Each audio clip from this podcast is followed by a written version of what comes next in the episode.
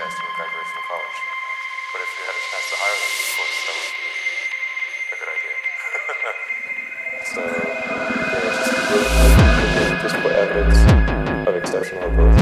Um, and if there's a track record then it's likely that that will continue into the future. How I describe myself?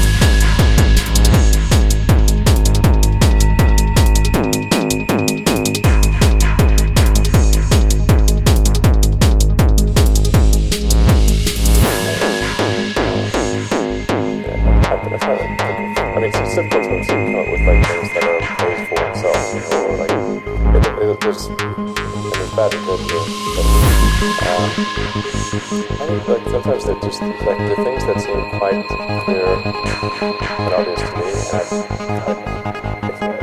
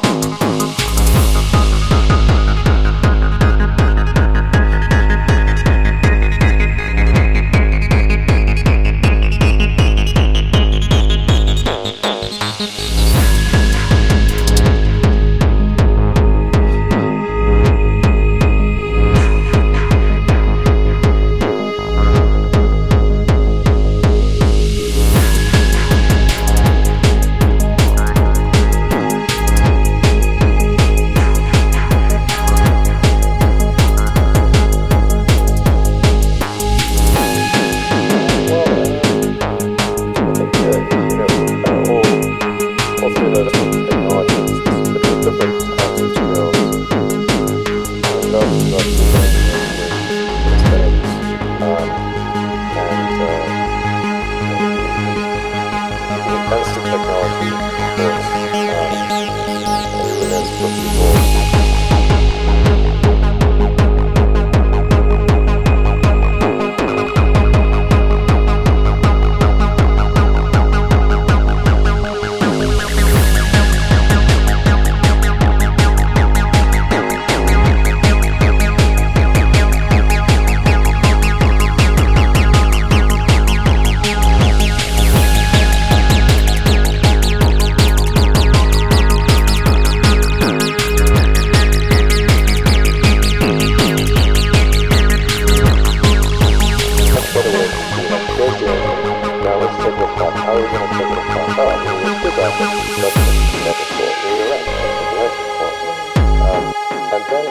very important thing happens.